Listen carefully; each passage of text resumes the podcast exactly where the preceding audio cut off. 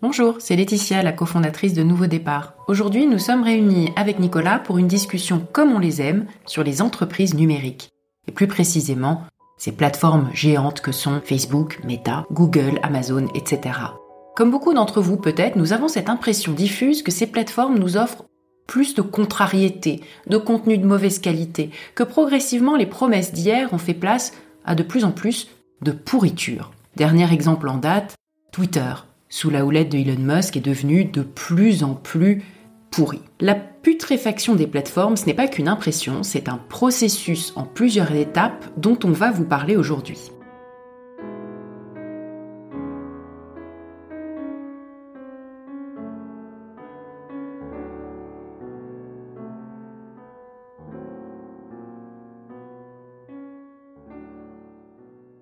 Nicolas, cette idée que c'était mieux avant, on l'a dénoncé il y a peu de temps dans, dans, un, dans une conversation en disant, euh, voilà, c'est un, un biais qu'on a tous, c'était mieux avant. Et là, on est en train euh, de tomber dedans aussi, parce qu'après tout, quand on parle des plateformes qu'on utilisait au début, je pense euh, au début de Facebook, 2008, 2009, 2010, les débuts de Twitter pour nous, c'était quoi 2000, pareil, 2009, 2000, 2008. Et euh, on était, euh, on était enthousiaste, on était jeune, euh, on était bête aussi peut-être. Et dans notre famille, on a plusieurs individus qui s'empresseraient de nous dire en écoutant l'introduction que je viens de faire pour ce podcast, je vous l'avais bien dit, et puis ça a toujours été nul.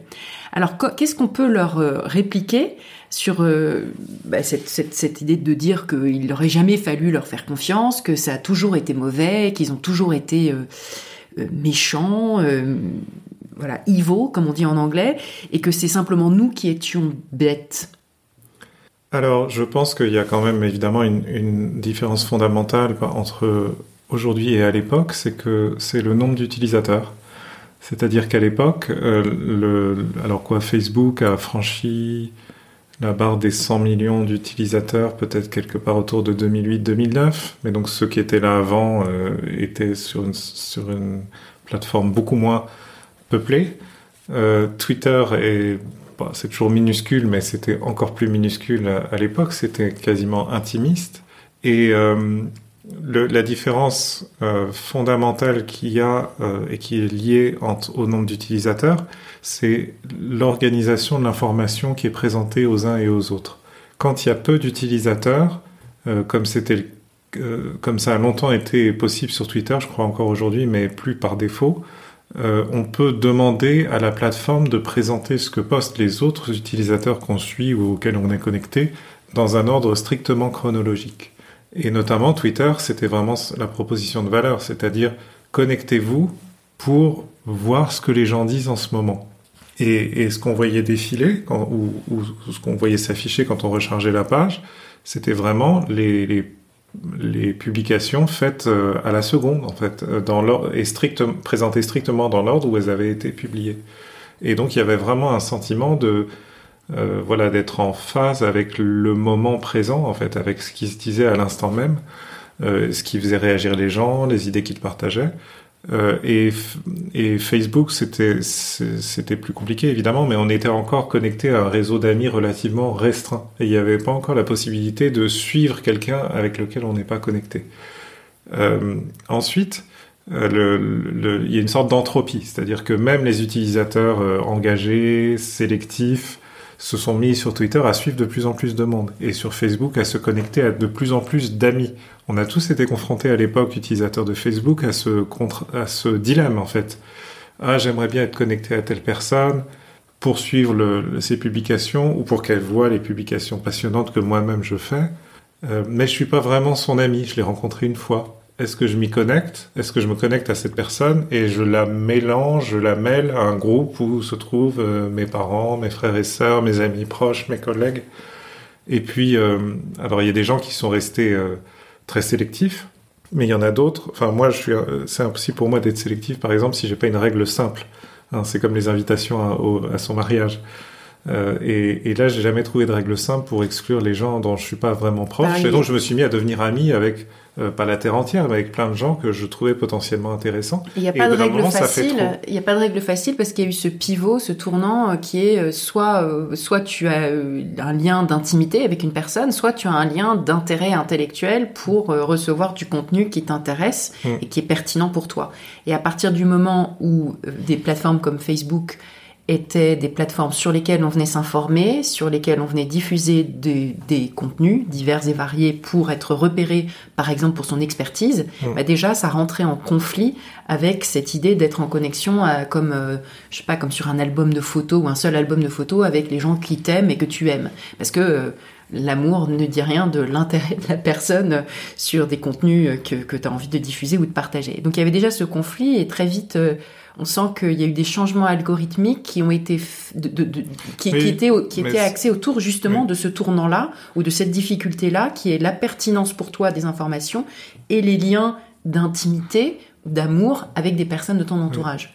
Et, le trop plein, c'est-à-dire le, le, fait que ce soit très difficile de sélectionner avec qui on veut être ami sur Facebook, hein, toujours pour reprendre cet exemple en particulier, ça, ça fait ça génère cette entropie où, le réseau social s'étend euh, continuellement. Il n'y a jamais de moment où il se réduit. Hein. Bon, il y a des gens qui font des, gestes un peu radicaux, du genre je unfollow tout le monde sur Twitter et je reconstruis euh, un par un euh, toutes mes connexions sociales sur Twitter, mais, ça, c'est des, des, approches très radicales qui concernent peu de gens. La plupart des gens, leur réseau social s'étend continuellement. Et au bout d'un moment, quand il devient trop grand, ça devient impossible de suivre euh, l'ordre strictement chronologique et on commence à s'en remettre à l'opérateur de la plateforme pour sélectionner pour nous. Et c'est là que s'est faite l'inflexion majeure en termes de qualité d'expérience euh, un peu ambivalente, hein, parce qu'il y, a eu des périodes algorithmiques de sélection où le, contenu est devenu de, très bonne qualité, et puis il y a eu des, tournants où l'algorithme a été changé, on ne sait pas trop comment, mais où, le, où le, le, contenu est devenu de très mauvaise qualité. Sans compter que très rapidement, on est arrivé à un trop-plein de contenu rémunéré, et qu'au mmh. début, le contenu, les personnes qui rémunéraient pour diffuser leur contenu avaient l'impression de pouvoir avoir un, un reach important, mmh. et puis rapidement, ça n'a plus, même plus été le cas. Donc ce processus de putréfaction, euh, le, le, terme, on, on s'est inspiré euh, d'une métaphore euh, différente, euh, qui n'est pas la pourriture, mais qui est la digestion, qui est le terme de enshitification. C'est un un influenceur, un penseur influent qui s'appelle Cory Doctorow ou Doctorov, je ne sais pas comment ça se prononce, qui est à l'origine de ce terme et qui décrit euh, de manière très précise un processus en plusieurs étapes pour objectiver ce sentiment que les choses se sont vraiment dégradées sur ces plateformes qu'on a l'habitude d'utiliser. Les trois étapes, il y en a même quatre, sont les suivantes. D'abord, les plateformes rendent un service à leurs utilisateurs elle leur apporte de la valeur, ils ont l'impression qu'elle est bonne pour eux. Mm. Ça, c'est la première étape. La deuxième étape, euh, les plateformes se mettent à abuser de leur confiance, mais pour rendre des services à des clients qui payent, à d'autres clients qui payent, par exemple des clients euh, euh, corporate. Donc hein, c'est le cas des plateformes qui ont deux faces. Hein, ces plateformes à deux faces. Euh, bah, quasiment toutes les plateformes ont deux faces, hein, parce que même celles qui dont la principale proposition de valeur c'est de connecter les gens entre eux de façon purement horizontale et symétrique, comme Twitter ou Facebook. il leur faut un modèle de revenu et ce modèle de revenu consiste à accueillir des annonceurs sur, sur la plateforme et à leur proposer de payer pour que leur publicité s'affiche au bon moment devant la bonne personne, ce qui est une autre histoire dont on pourra parler d'ailleurs. Donc euh, ça c'est voilà un moment où tout d'un coup ça arrive, on peut le dater hein, dans l'histoire de Facebook, dans l'histoire de, de, de, de, Google. Il y a voilà il y a un moment où ça, on sent qu'il s'est passé un tournant. C'est la deuxième étape. Oui, où, l'interface a commencé d'être envahie par par des publicités, euh, mais dans, dans toutes les parties de l'interface et que moi j'ai un problème que moi j'ai résolu en installant une extension, je crois, qui s'appelait, je sais plus comment. Euh, parce un que ad blocker. Non, mais alors il y a les ad blockers en général, mais ça c'était une extension adaptée à Facebook qui permettait de euh, d'enlever des blocs entiers de l'interface en fait. Il y avait des blocs dominés par la publicité qu'on pouvait enlever et pour, pour avoir une, une, version très très épurée de l'interface de Facebook. Et c'était un outil open source euh, euh, qui ne marchait évidemment que sur un navigateur web. Hein, dans le l'article de Dr. Bro qu'on a lu dans le FT, il parle beaucoup du fait que c'est facile de maîtriser son expérience sur un navigateur, c'est beaucoup plus difficile quand on télécharge une app. Et qui est la raison pour laquelle ils ont tout intérêt à ce qu'on télécharge des apps. Mais je vais, je vais en venir à la troisième étape pour qu'on ait les, les, trois étapes, même les quatre euh, en tête. La troisième étape, c'est qu'ils commencent à abuser de la confiance de leurs clients corporate et à ne plus leur apporter la valeur qui est pour laquelle ils payent. En fait, tout le monde est perdant. En fait, le but étant de s'accaparer pour eux-mêmes, pour elles-mêmes, toute la valeur euh, créée, c'est-à-dire de vraiment tout prendre. La quatrième étape, elle meurt.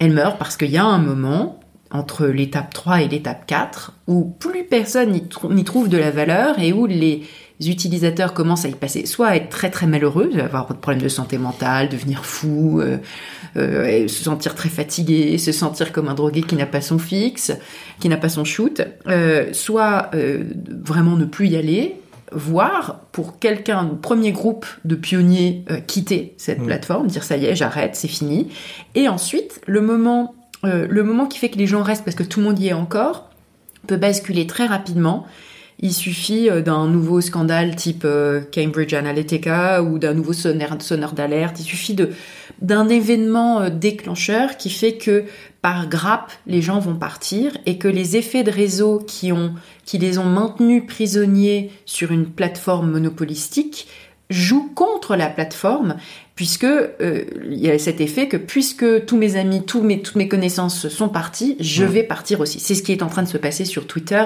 de manière très rapide. On n'a pas, ils communiquent assez peu sur les chiffres, hein, mais euh, on a des tas d'indices qui nous montrent qu'il y a eu des départs très très très massifs de, des utilisateurs justement par grappe euh, à partir du moment où il y avait, cette impression de le, le deal est, est rompu. Et donc cette histoire de euh, entre l'étape 2 et l'étape 3, entre l'étape 1 et l'étape 2, c'est cette idée que euh, vous êtes tout puissant, vous êtes Dark Vador, euh, et, vous dites, voilà, j'ai changé les termes du contrat. Tant pis pour toi. Prie pour que je ne change pas davantage les termes du contrat. cette idée que les algorithmes peuvent changer à tout moment et vous en êtes prisonnier. Le deal a changé. Euh, et en fait, ça, cette, cette, euh, ce procédé-là euh, bah, peut, ne plus marcher. Alors ça, c'est une dynamique qui est assez classique hein, dans, les, dans, ce qu'on appelle les marchés bifaces, c'est-à-dire les, les, entreprises qui opèrent soit une place de marché, soit, soit une autre ressource qui peut être accédée de, depuis deux versants différents, avec des propositions de valeur différentes sur les deux versants. Euh, un, marché, enfin le, la place de marché, c'est l'exemple le, plus simple à comprendre d'un marché biface, la place de marché du village. On y accueille des marchands qui, euh, sur leurs étals, proposent des choses à vendre. Et puis on y accueille des clients qui viennent, des consommateurs qui viennent regarder les étals et, et acheter leurs fruits, leurs légumes, leurs poissons, leurs pains, etc. Et et la tarification, et, ce qui a été montré par les travaux des économistes sur ce sujet, c'est que il n'y a pas de modèle euh, universel en fait de comment fonctionne une, euh, une, une, une activité biface comme celle-là. Euh, dans certains cas, il, évidemment, l'optimum, c'est quand le volume est considérable et que les, les, revenus et les bénéfices sont maximisés pour l'opérateur. On peut dire que quand l'optimum, c'est quand tout le monde est content. Alors non, les, économistes s'intéressent à l'optimum en termes de euh, comment gagner le plus d'argent possible en opérant quelque chose comme ça. Mais ce qu'ils montrent, c'est que il euh, n'y a, y a pas de règle générale. C'est-à-dire dans certains cas, il va être optimal de rien faire payer d'un côté, tout faire payer de l'autre. Par exemple, la, télévision hertzienne, c'est gratuit. Enfin, bien sûr, il faut s'acheter un téléviseur, il faut connecter à l'antenne ou, à la récemment, on payait une redevance quand même. Hein. Et on paye une redevance. C'est pas gratuit. Oui, alors non, mais bon, alors quel exemple donner? Donc, euh, euh, mais, mais un exemple quasi parfait, c'est la télévision hertzienne où c'est quasiment gratuit et tout est payé par les annonceurs de l'autre côté ou par euh, la puissance publique via la redevance, c'est-à-dire par les par des gens qui regardent pas forcément en fait. Et, et à l'inverse, dans d'autres cas, il peut être optimal de faire payer un peu des deux côtés comme un salon professionnel où tu fais payer les exposants qui vont installer leur stand, mais tu fais aussi payer les visiteurs qui vont payer une entrée pour entrer dans ce salon professionnel. Exactement. Et puis après, il y a, y, a y, a, y a, des flux financiers. Par exemple, la place de marché du village, évidemment, on ne fait pas payer les consommateurs, mais ils payent leur poisson, ils payent leur pain, et donc tous, une fraction de ça doit être prélevée, j'imagine, pour, pour, pour rémunérer l'occupation À l'image d'une TVA, il y a une petite taxe qui, qui, qui, est perçue. Voilà. Alors les mettre dans dans l'opération de ça, qui n'existe pas du tout que dans l'économie numérique, c'est par exemple les opérateurs de centres commerciaux ou dans les centres commerciaux, euh, on a maintenant euh, du yield management euh, complètement dingue, où en gros il y a des enseignes qui génèrent du trafic, qui drainent des, clients euh, qu'on fait pas payer pour l'espace qu'elles occupent, voire même qu'on rémunère, voire qu'on rémunère pour pour les faire venir. Hein, par exemple, j'imagine un H&M par exemple, euh, à, une puissance de négociation avec les opérateurs de centres commerciaux qui est considérable parce que la présence d'un magasin H&M va drainer un trafic considérable et va permettre au centre commercial de, de voilà, bah de faire payer les autres commerçants qui veulent se mettre à côté du H&M pour bénéficier du trafic. Et euh, voilà, donc il n'y a pas d'optimum. C'est dire que chacun est libre de se comporter comme il veut et de découvrir un peu l'équilibre qui convient particulier. Le modèle qui fonctionne. Voilà. Mais ce qu'on voit aussi avec la séquence décrite par Dr. Wall, c'est précisément que ce modèle évolue avec le temps. Il évolue avec euh, la façon dont, dont, dont, on passe à l'échelle, en fait, dont, dont l'activité grandit. Il évolue avec les attentes des uns et des autres, avec l'évolution du marché, la situation macroéconomique.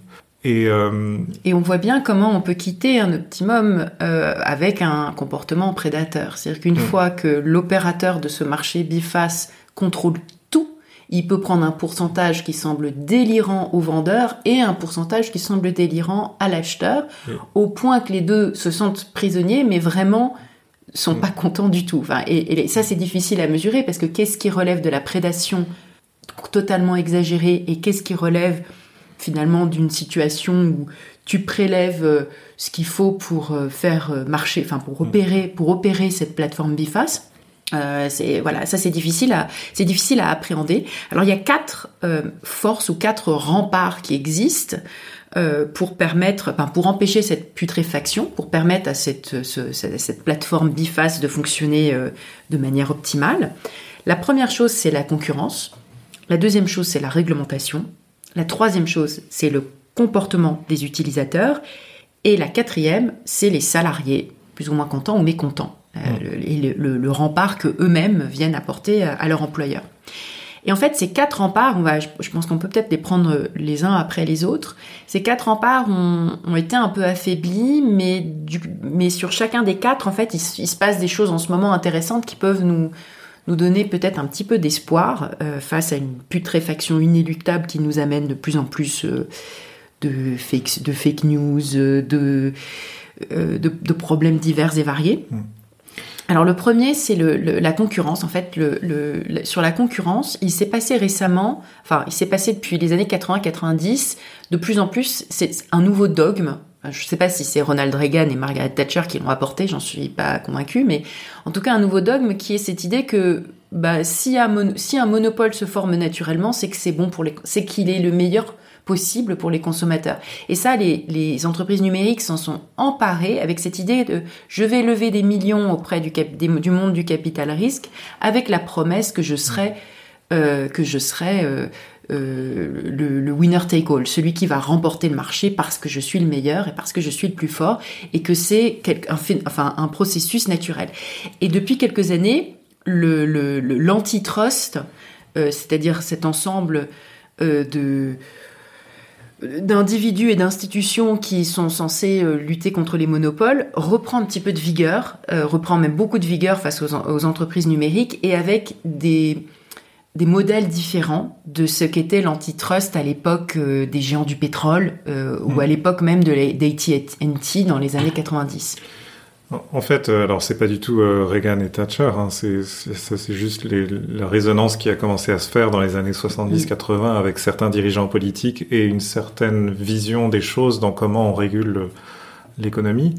Euh, dans ce qui s'est passé, c'est que il y, y, a eu toute une période à partir de la fin du 19e siècle où on commençait à se structurer des chaînes de valeur de plus en plus longues et de plus en plus complexes dans laquelle des, des entreprises interagissent entre elles dans un rapport de force parfois très dur, hein, des fournisseurs et des, et des clients.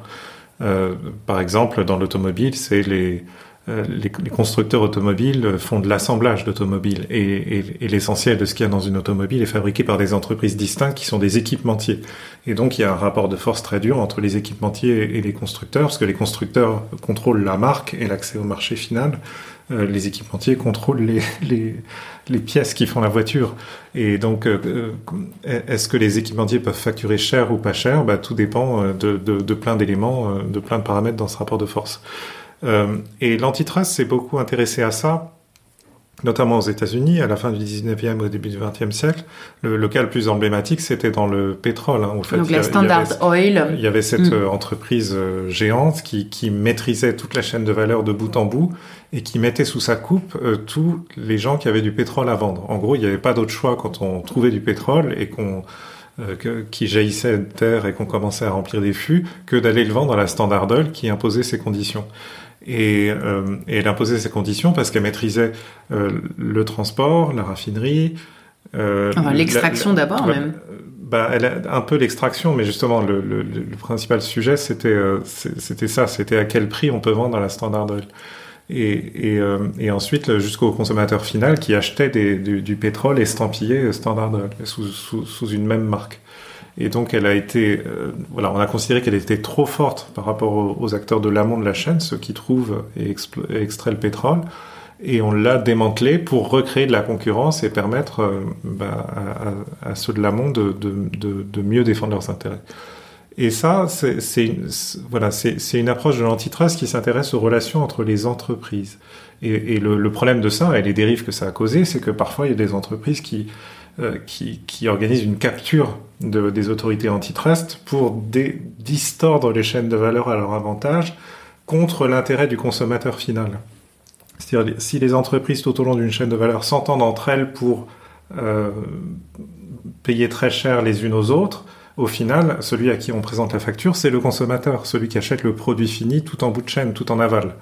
Et, donc, pour réagir à ces excès, hein, qu'on voit par exemple dans l'agriculture, par exemple, aujourd'hui, voilà, on dit ah les pauvres, euh, les, pauvres agriculteurs sont exploités par les grandes surfaces, et donc on va, on, va imposer un certain nombre de règles très compliquées pour pour euh, organiser les relations entre les agriculteurs et les grandes surfaces, euh, qui fait que les grandes surfaces sont tenues de payer plus cher, et du coup, elles présentent la facture à leurs clients. Euh, euh, bon, en théorie, hein, mais, mais tout ça dans une ambiance de capture généralisée. C'est-à-dire les grandes surfaces sont puissantes parce qu'elles représentent beaucoup d'emplois et qu'elles opèrent des marques puissantes que tout le monde connaît. Et puis les agriculteurs sont puissants, on l'a vu, parce qu'ils peuvent bloquer les routes et déverser du euh, purin devant les préfectures et, tout casser quand ils sont vraiment en colère.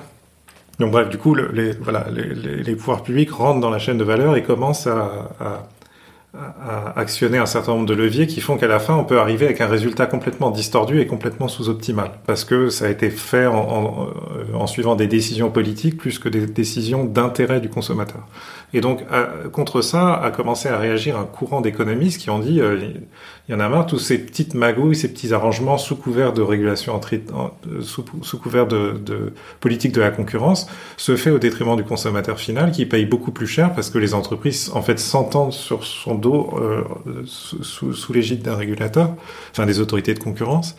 Et donc, il faut euh, rétablir la primauté de l'intérêt du consommateur final. Et si l'intérêt de ce consommateur final euh, qui est payé de moins en moins cher pour des produits de bonne qualité, euh, amène à un monopole en amont, bah c'est pas grave. Et ça, un exemple de ça, c'était euh, Walmart en fait, hein, le fameux effet Walmart, où Walmart est devenu à dévorer euh, tout le commerce de détail aux États-Unis, au point de provoquer la fermeture de tous les petits commerçants indépendants. Et mais à la fin, les autorités de concurrence trouvaient pas vraiment d'arguments pour enrayer ça, parce qu'elles disaient certes, Walmart exerce une pression terrible sur les agriculteurs, oblige euh, les fabricants de vêtements, par exemple, à délocaliser leur chaîne de production à l'étranger. Mais tout ça, c'est dans l'intérêt des Américains qui achètent chaque année moins cher les mêmes produits. Et qui sont tellement appauvris par Walmart qu'ils n'ont plus d'autre choix que d'acheter moins cher, cette espèce de cercle. Après, après c'était ça la, la, spirale infernale qui, que, que cet auteur appelait le Walmart Effect. Mais euh, donc ça, c'est l'antitrust des années 70-80 qui dit ces chaînes de valeur, elles sont devenues tellement longues, tellement compliquées, tellement trans, transfrontières que les autorités de concurrence n'arrivent plus à, organiser les relations entre les entreprises. Donc on va laisser les entreprises se débrouiller entre elles avec du pur rapport de force et, les autorités de concurrence vont se focaliser sur une chose et une seule qui est l'intérêt du consommateur final. Et ça, c'est un paradigme qui a été mis au point et imposé dans les années 70-80, à, la fois aux États-Unis à l'époque où Reagan et, un certain nombre de juristes ont commencé à accéder à des fonctions éminentes dans, les, dans les, cours de justice et les autorités de concurrence, mais aussi euh, en Europe, parce que la politique de la concurrence en Europe, au moment de la mise en place de l'Union européenne en 1992 et avant ça de l'acte unique en 1986, a été modelée sur, ce, sur cette approche, pour une raison très précise, qui est que l'Europe Justement, c'est très compliqué en Europe puisqu'on on est un marché soi-disant unique, mais qui en fait euh, est fragmenté par plein de frontières. Et donc, organiser les relations entre les entreprises dans un contexte aussi compliqué, c'est trop compliqué. Et donc, on s'est dit, l'Europe ne va regarder qu'une seule chose, c'est l'intérêt du consommateur final. Arrivent ces entreprises numériques qui sont portées par des très puissants effets de réseau. Et là, euh, euh, elles, elles profitent de la première étape dans la séquence de Doctorow, qui est de dire, regardez, tout ce qu'on fait, on le fait dans l'intérêt de nos utilisateurs. Euh, c'est l'étape où on traite bien les, où les plateformes traitent bien les utilisateurs. Et donc vous, autorité de concurrence, vous n'avez rien à nous dire.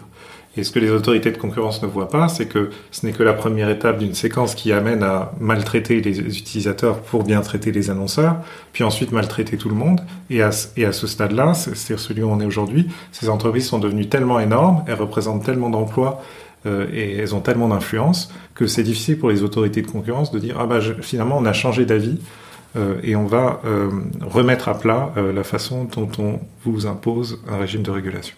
Et pourtant, euh, on est en train de changer d'avis. Il y a cette, ce personnage à la tête de la US Federal Trade Commission qui s'appelle Lina Khan, qui est en train de revoir ce dogme selon lequel tout ce qui compte, c'est ce qui est bon pour les consommateurs. Oui, et, on l'appelle d'ailleurs euh, une neo-Brandeisienne. Néo-Brandésienne. Du nom de Louis Brandeis, un, qui était un, juge, à la, Cour, suprême, qui est le père de cette approche de la régulation, enfin de, la politique de la concurrence, qui est en fait pas au bénéfice du consommateur final, mais au bénéfice des PME. En fait, c'était ça qu'intéressait Brandeis au début du XXe siècle. Il disait, voilà, il faut une approche de, la politique de la concurrence qui défend les petites entreprises face aux grandes entreprises. Et quand on lui disait le consommateur final, il disait le consommateur final, c'est un égoïste qui veut juste payer moins cher et qui en a rien à cirer de, de, de comment se portent les entreprises. Et donc lui, Brandeis, c'était une sorte de champion des PME.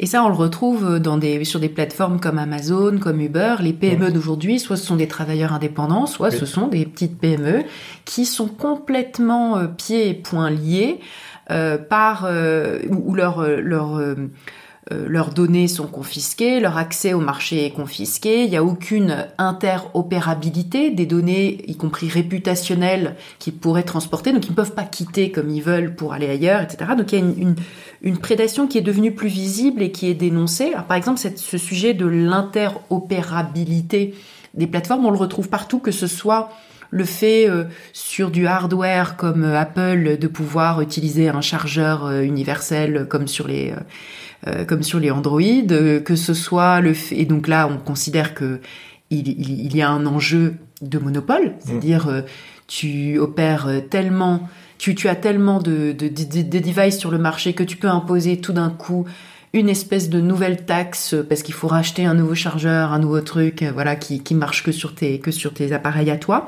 et où là le, les, autorités disent euh, non, ça suffit, hein, l'Europe a décidé que non.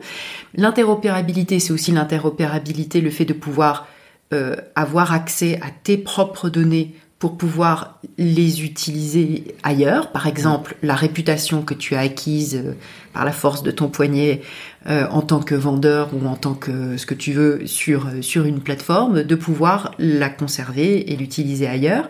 Donc on la retrouve partout cette idée d'interopérabilité. Est-ce qu'il y a il y a quand même des, des, des, des progrès à venir? Il y a eu même si au départ cette idée que la réglementation, donc c'est le deuxième rempart, hein, que la réglementation euh, permet d'empêcher la putréfaction, euh, on en est un peu revenu parce que on a plusieurs années de recul sur les effets de la RGPD euh, européenne qui a fait disparaître plein de petites entreprises numériques européennes qui étaient prédatrices aussi, hein, du point de vue de ce qu'elles faisaient des, données personnelles des utilisateurs, mais pas du tout les gros qui ont trouvé les moyens de contourner en étant déjà officiellement incorporés en Irlande ou au Luxembourg, et puis en mettant tous les moyens en termes de lobbying pour euh, ne pas être trop affectés. C'est plus que des moyens de lobbying, c'est aussi des moyens, c'est un coût qu'on peut plus ou moins absorber suivant la taille de l'entreprise. En fait, une petite entreprise, il y a un coût fixe de la mise en conformité avec le, le, RGPD,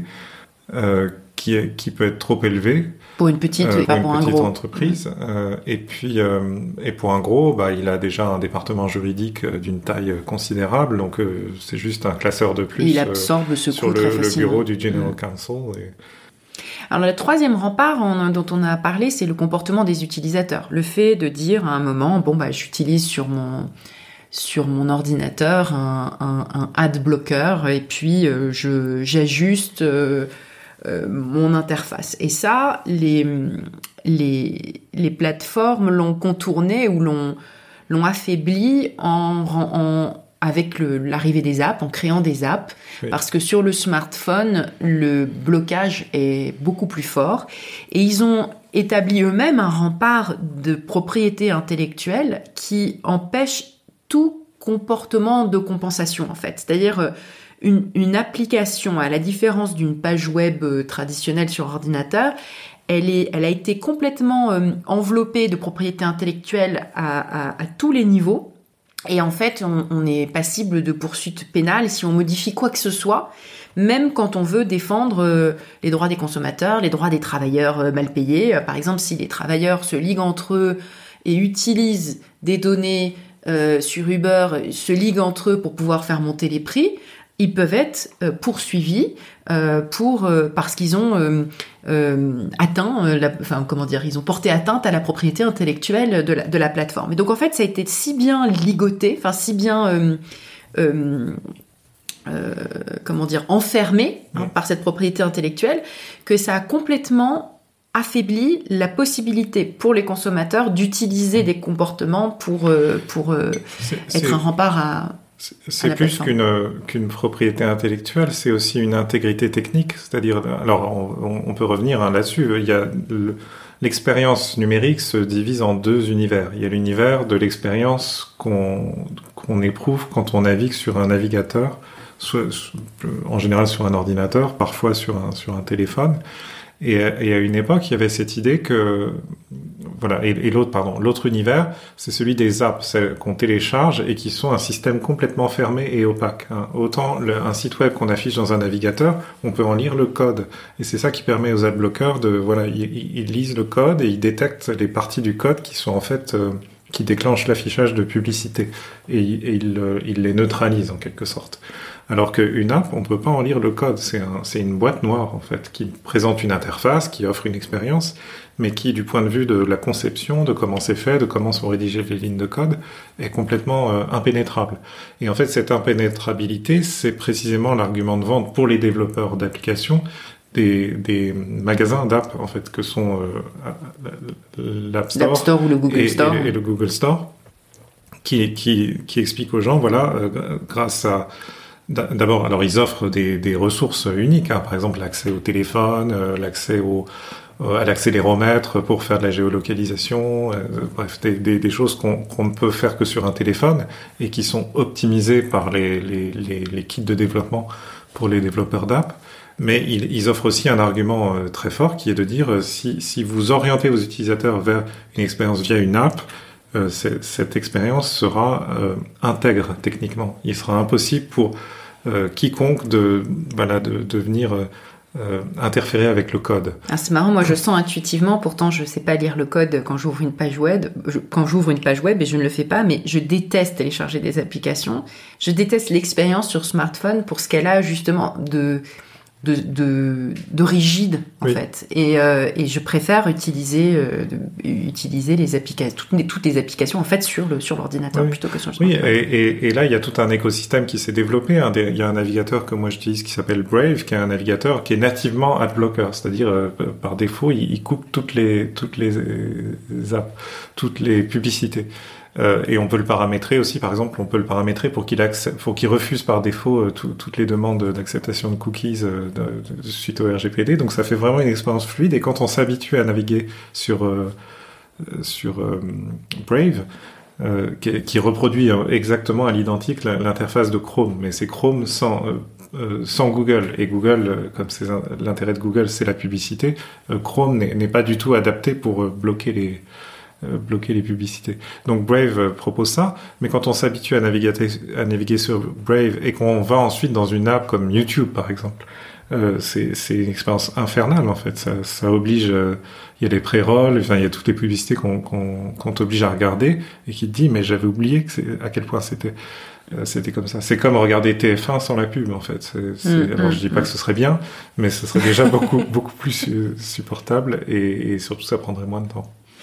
Le quatrième rempart, c'est le comportement des travailleurs. Euh, jusqu'à assez récemment, euh, on était dans, cette, dans ce contexte, dans cet environnement qui était celui d'une grande difficulté à recruter des ingénieurs, des travailleurs de la tech, quels qu'ils soient, y compris dans le marketing, et même des graphistes, etc. Et euh, leur, enfin, ce contexte de cette pénurie de talent, hein, c'est l'expression consacrée, c'était de dire il faut absolument qu'on leur vende du rêve quand même, qu'on leur vende une mission. Alors cette idée d'être mission driven, c'était vraiment le, le ce avec quoi on a nourri ces, ces travailleurs, dire mais oui, mais nous, nous, on sert une mission qui est plus grande, qui est plus forte que celle des autres. Donc il y avait ces célèbres slogans, hein, Don't be evil euh, pour euh, Google, pour Google, Make the world more open et je, bon, je sais pas quoi, more, de, connected. more connected de, de, de, Facebook. Il y avait toutes ces voilà toutes ces phrases, ces missions, ces purposes euh, qu'on leur qu'on leur vendait. Euh, et puis euh, en échange, euh, enfin et puis pas en échange, mais en, plus de ça, on leur offrait des conditions de travail qui fait qu'ils oubliaient qu'ils étaient complètement en esclavage. donc des super cafés, de la bonne nourriture, des kombucha et des massages, et donc ils y allaient à fond en y croyant. Et le problème de ces salariés-là, c'est que quand tu recrutes les gens avec la promesse d'une mission, c'est que parfois ils y croient. Et quand ils y croient vraiment, eh ben, ils aiment pas que leur plateforme se putréfie et donc ils s'y opposent. Et euh, ça, a été, ça a été un rempart pendant un moment, mais là, ces, cette dernière, ces 18 derniers mois, on va dire, ils ont été marqués par un, là aussi un tournant. Il y a eu, rien que chez Google, c'est 12 000 ou 15 000 personnes qui ont été virées. Euh, Meta, euh, pareil. Euh, enfin, il y en a, il y a eu, voilà, je dirais tout bout à bout, peut-être euh, quelques centaines de milliers de personnes qui ont été renvoyées. Et maintenant, le, je veux dire, ce rempart-là, il est très affaibli. D'abord, ils sont pratiquement pas du tout, pas, pas du tout de culture syndicale et de culture de négociation collective. Et puis ensuite, maintenant, si on, s'ils ne veulent pas contribuer à la putréfaction de la plateforme, on leur dit, euh, bah, mon gars, rends-nous ton badge, la sortie c'est par là. Alors à, ce sujet, euh, j'avais développé ce, petit modèle conceptuel hein, pour euh, que j'appelais le contrat d'entreprise corporate contract il y a quelques années, où, pour expliquer en fait, une entreprise, c'est un système de rapport de force entre trois parties prenantes, qui sont les clients, ceux qui achètent les produits, euh, les salariés, ceux qui les, enfin les, disons le, au sens large, salariés, contractors, euh, freelance, etc., ceux qui contribuent à façonner les produits, à les fabriquer, et puis les actionnaires, les actionnaires, les capitalistes. Euh, qui, qui, euh, dont la contribution est, est décisive hein, dans, dans, dans, une entreprise. D'abord parce que les actionnaires obligent, euh, sortent l'entreprise, extirpent l'entreprise d'une situation qui est toujours sous-optimale, qui est un pur rapport de force entre des clients et des salariés. Si, si, si l'augmentation des salaires se fait au détriment des clients, ou si l'intérêt du client se fait au prix d'une maltraitance. maltraitance des salariés, en général, l'entreprise ne peut pas aller très loin. Donc les, capitalistes rentrent dans ce système d'abord avec un argument qui est de dire moi je vous apporte du capital vous allez pouvoir immobiliser et avec ça euh, déployer l'activité à une échelle beaucoup plus large. Mais, ça permet aussi de faire rentrer un, une troisième euh, partie à la table en fait et de et de trouver des arbitrages beaucoup plus subtils en fait. Euh, oui, mais est-ce que ces arbitrages ils sont pas au contraire pas subtils du tout, c'est-à-dire ah, on maltraite les deux autres? Non, non, bah ça, justement ça dépend. Mais il y a il y a tous les cas. Il y a des secteurs où les, les, clients sont rois, il y a des secteurs où les salariés sont rois, et puis il y a des secteurs où les actionnaires sont, sont rois. Et ce qui est intéressant, c'est autant euh, il y a cette vision, euh, surtout en ce moment, je trouve depuis depuis deux trois ans avec Elon Musk, Sam Altman, où tout le monde se passionne pour les, les patrons d'entreprise. Mais moi, j'ai jamais trouvé les patrons très intéressants. D'abord parce que c'est des individus et c'est difficile de connaître vraiment un individu quand on en voit que quand on ne le voit que dans, les, médias. les médias. Alors qu'une entreprise, c'est beaucoup plus transparent en fait. Euh, et par ailleurs, moi j'ai toujours vu le, le, CEO, le patron, comme un, une sorte de pion. En fait, c'est un, un, acteur, c'est une sorte d'agent libre, un peu opportuniste, qui qui s'allie toujours avec la partie la plus forte. Donc, euh, dans une entreprise qui où les plus forts sont les clients, le, le, le, PDG va se présenter comme le champion des consommateurs. Genre, euh, voilà, en fait, il reflète le rapport de force existant. Exactement, il révèle le rapport mm. de force. Et puis, et puis du coup, on voit aussi les rapports de force évoluer. Hein.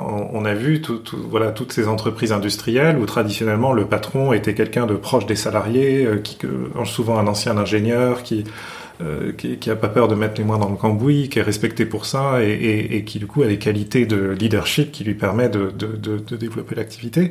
Et ils ont été remplacés dans, dans beaucoup d'entreprises industrielles dans les années 70, 80, 90 par des purs financiers qui se sont dit, oui, ça suffit maintenant, moi j'ai, plus le temps de mettre les pieds dans les usines, ce, ce qui m'importe c'est de créer de la valeur pour l'actionnaire. Et donc ça, ça révèle une chose, c'est voilà, un changement de rapport de force. L'actionnaire prend le, prend le dessus sur les, salariés dans, l'industrie. Ça, s'est passé notamment chez Airbus, il y a eu énormément d'articles suite au problème du, Airbus euh, euh, Max et, de, et des accidents euh, qui, sont analysés en partie comme le résultat voilà, d'un d'une déconnexion entre la direction de l'entreprise et la fabrication des avions eux-mêmes et le processus qualité qui va avec. Et donc, ce qui est intéressant dans l'histoire de ces entreprises numériques, c'est que les, dirigeants se sont toujours présentés comme les champions des, euh, des enfin, soit des, des clients finaux, euh, notamment chez Amazon, hein, c'était très clair, c'était tout est fait à l'aune de l'intérêt du client final, qui doit payer toujours moins cher pour des produits de meilleure qualité. Euh, mais en même temps, il y avait aussi cette dimension, euh, voilà, on offre une mission aux salariés, donc euh, voilà, mais, mais on, on sentait qu'à l'époque, l'actionnaire le, n'était pas la partie. Non, puis les salariés étaient seconds. Hein. C'était, c'est quand même vraiment le voilà. consommateur en numéro un de, de, de C'était Jack Ma de Alibaba mm. qui avait dit ça. Le client d'abord, les salariés ensuite, et puis les actionnaires, on mm. verra plus tard. Et, et ça s'est vu, c'est-à-dire que euh, bien sûr c'était intéressant de, de, posséder des actions euh, Google, Facebook, Amazon parce que les cours montaient à la bourse, mais c'est des entreprises qui jusqu'à une date récente ne payaient pas, de, pas de dividendes. Et Meta vient de payer un dividende pour la première fois. Ce qui est bien un signe. Faire un share buyback, euh, ouais. voilà, ce qui, est, ce, qui est, ce qui est un changement euh, très très important. Et donc là, on arrive en fait à une situation où ces entreprises sont tellement énormes, elles sont tellement présentes dans la vie quotidienne de tout le monde qu'il n'y a pas vraiment d'autre choix en fait. Si on veut cette expérience d'être massivement connecté ou d'avoir accès à une place de marché infinie de produits, il faut aller sur Meta euh, ou Amazon ou Google en tant qu'utilisateur. Si on est salarié, alors bien sûr, on peut toujours faire, euh, être en rébellion, etc., mais c'est quand même là que sont les meilleures conditions de travail et les meilleurs salaires. Donc si on veut être un salarié, entre guillemets, tranquille, euh, bien payé, qui, qui, qui, va travailler sur un bureau relativement central, euh, euh dans d'excellentes conditions, il n'y a pas vraiment d'autre choix que d'aller frapper à la porte de ces énormes employeurs. Les conditions sont moins bonnes, donc je me demande si leur désirabilité oui, mais moins bonne, mais, mais, quand même meilleure que, que dans des entreprises plus petites qui sont encore en mode start-up. voilà. Et par contre, euh, la raison pour laquelle euh, enfin, la, la putréfaction s'accélère, si on prend cette analyse du contrat d'entreprise, c'est que euh, la compétition reste extrêmement rude côté capitaliste, puisqu'aujourd'hui, justement, il n'y a plus vraiment de, il a plus vraiment de gains ou, de jeu euh, du côté client et côté salarié.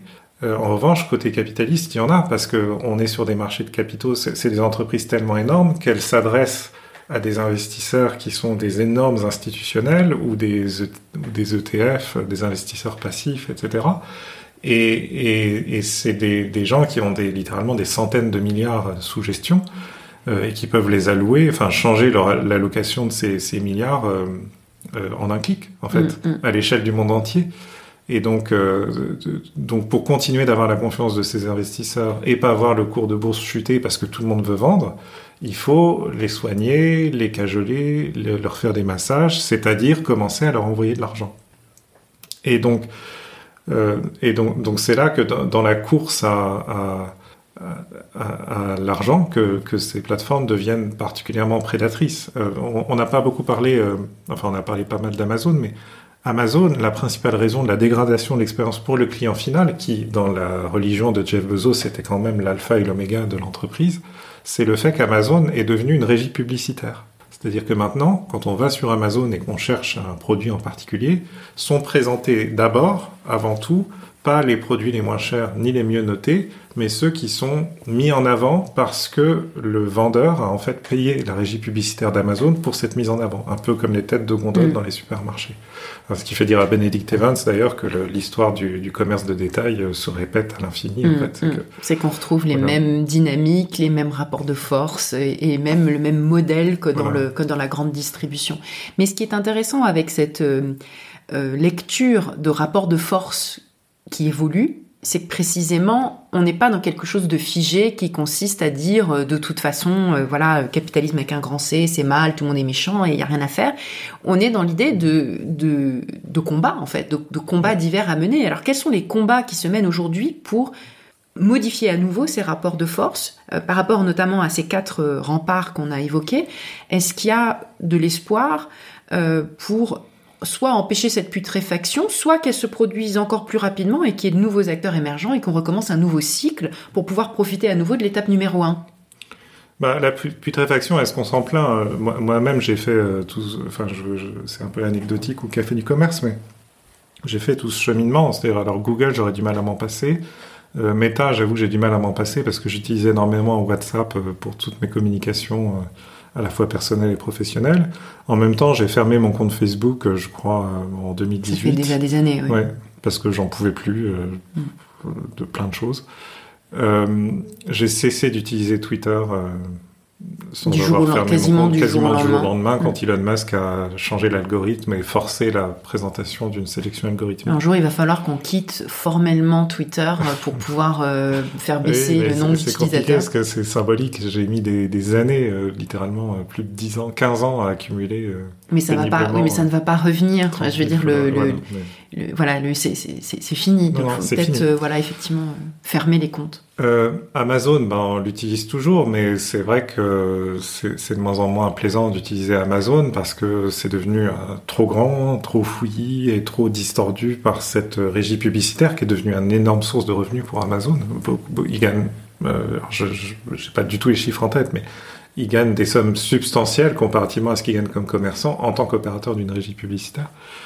Euh, mais la réalité que moi j'ai vue, alors si on met de côté Amazon, mais plus sur les sujets de contenu, c'est que en fermant Facebook, en, arrêtant d'utiliser Twitter, en arrêtant aussi d'utiliser Instagram, en utilisant un peu LinkedIn, mais j'ai toujours du mal à être convaincu, euh, c'est qu'on revient à des valeurs sûres en fait. Et ça, ça, ça, rejoint le cycle dont on parlait quand on disait c'est aussi la fin des startups. C'est-à-dire moi je lis plus le Financial Times, The Atlantic, un tout petit peu Le Monde, euh, The New York Times, Bloomberg.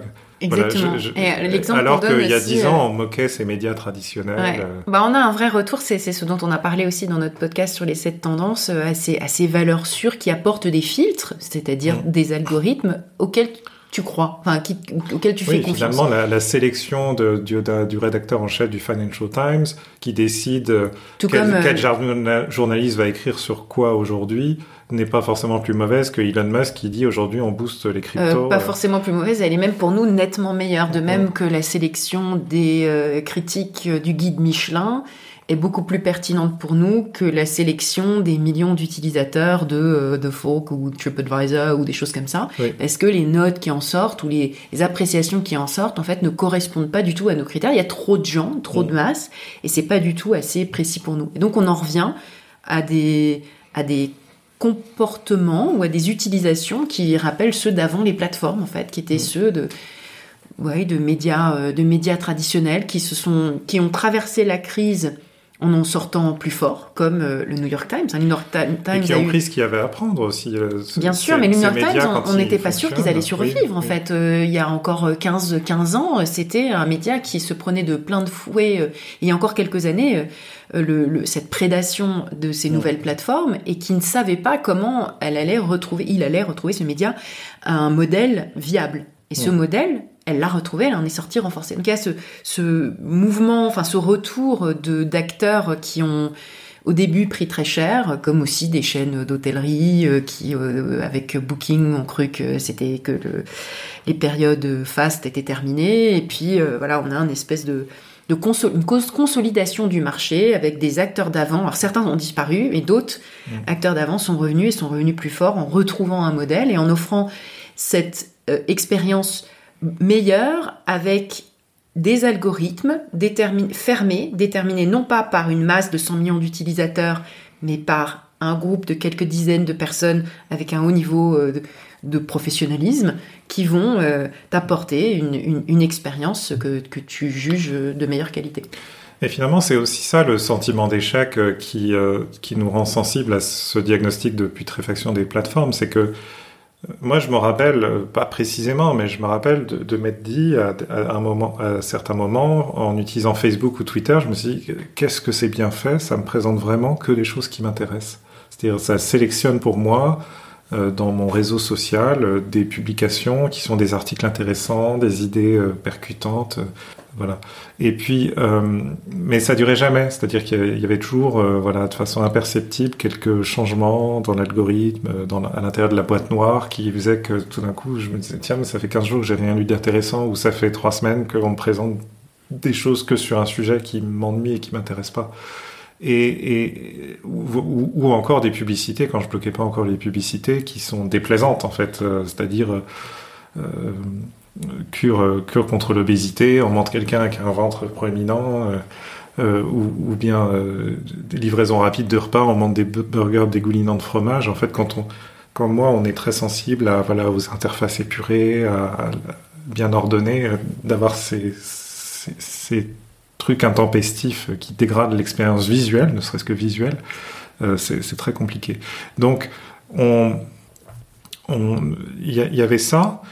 Euh, mais je me rappelle d'un article qui disait, mais quand même, avec tout, avec les masses de données que ces plateformes collectent, avec les données qu'elles collectent en particulier sur moi, avec la puissance de calcul qu'elles ont développée et leur connaissance fine de comment euh, profiler une personne, comment ça se fait que les publicités qu'on continue de me présenter et les publications qu'on continue de sélectionner pour moi ne sont pas adaptées à ce dont j'ai envie aujourd'hui?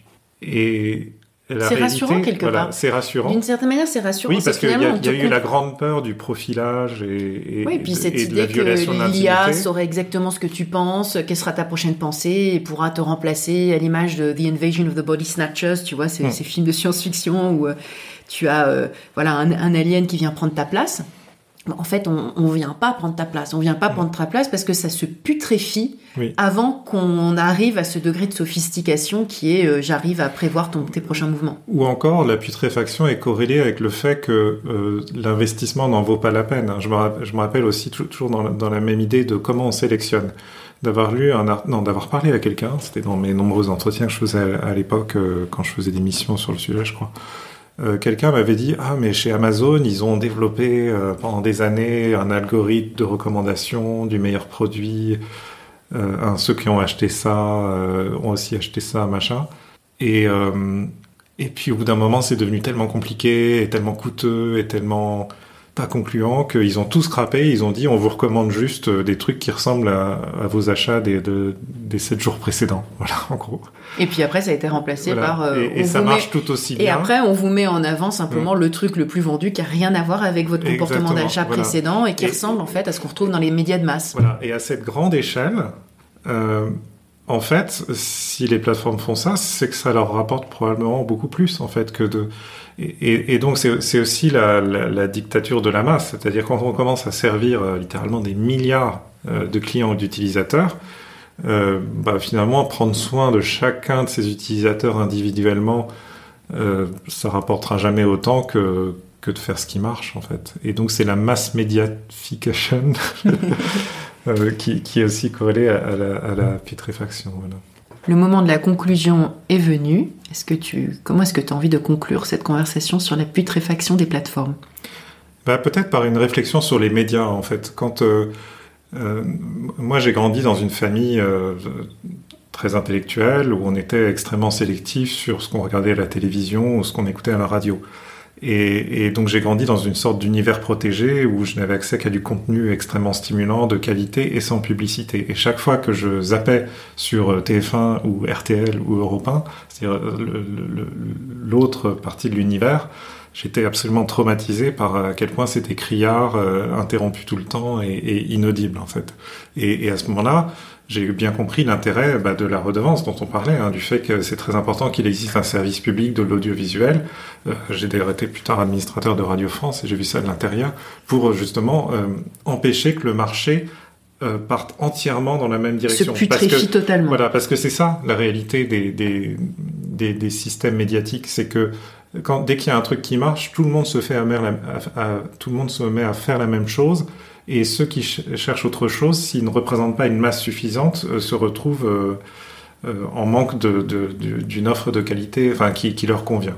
Et donc quand moi j'ai vu apparaître les, plateformes de social networking comme Facebook, Twitter, etc., ou YouTube, je me suis dit c'est incroyable parce que ça va permettre à chacun de retrouver une niche et d'être et, ça va permettre à chacun d'être hyper sélectif et de pas être emporté dans cette euh, massification qui fait que tout le monde est obligé de regarder la même chose parce qu'il n'y a rien d'autre.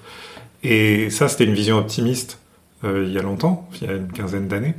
Euh, à la fois est, parce qu'on était à l'étape 1 et parce qu'on était jeune. Qui est, qui est plus du tout vrai aujourd'hui parce que, parce que justement ces algorithmes se sont complètement convertis à cette approche de dire on force tout le monde euh, de fait à regarder la même chose. Et ça se voit sur YouTube où maintenant je dois être hyper euh, attentif si je veux regarder un truc non pas parce que je m'y intéresse, mais parce que je dois surveiller ou me renseigner sur un sujet, euh, j ai, j ai, il faut que je le fasse dans une fenêtre de navigation privée. Sinon, euh, j'en sais rien, j'érafle la carrosserie de la voiture.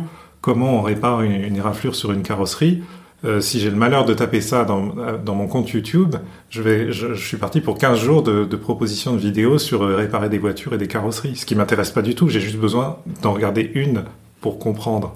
Voilà. Et donc ça, les algorithmes sont incapables de le comprendre, de même que les, les médias de masse comme que j'ai toujours trouvé insupportable comme TF1, RTL, Europe 1, sont incapables de comprendre qu'il y a des gens qui veulent autre chose et qu'ils veulent, si possible, sans, trop de publicité ou avec des publicités plus douces et plus, adaptées à, leur, à leurs besoins. Donc, euh, finalement, la conclusion, c'est ça, c'est que c'est un cycle infini. On a cru que les choses seraient différentes parce que c'était l'économie numérique, mais l'économie numérique est juste passée par les mêmes étapes euh, que l'économie traditionnelle, dans les médias, dans le commerce de détail.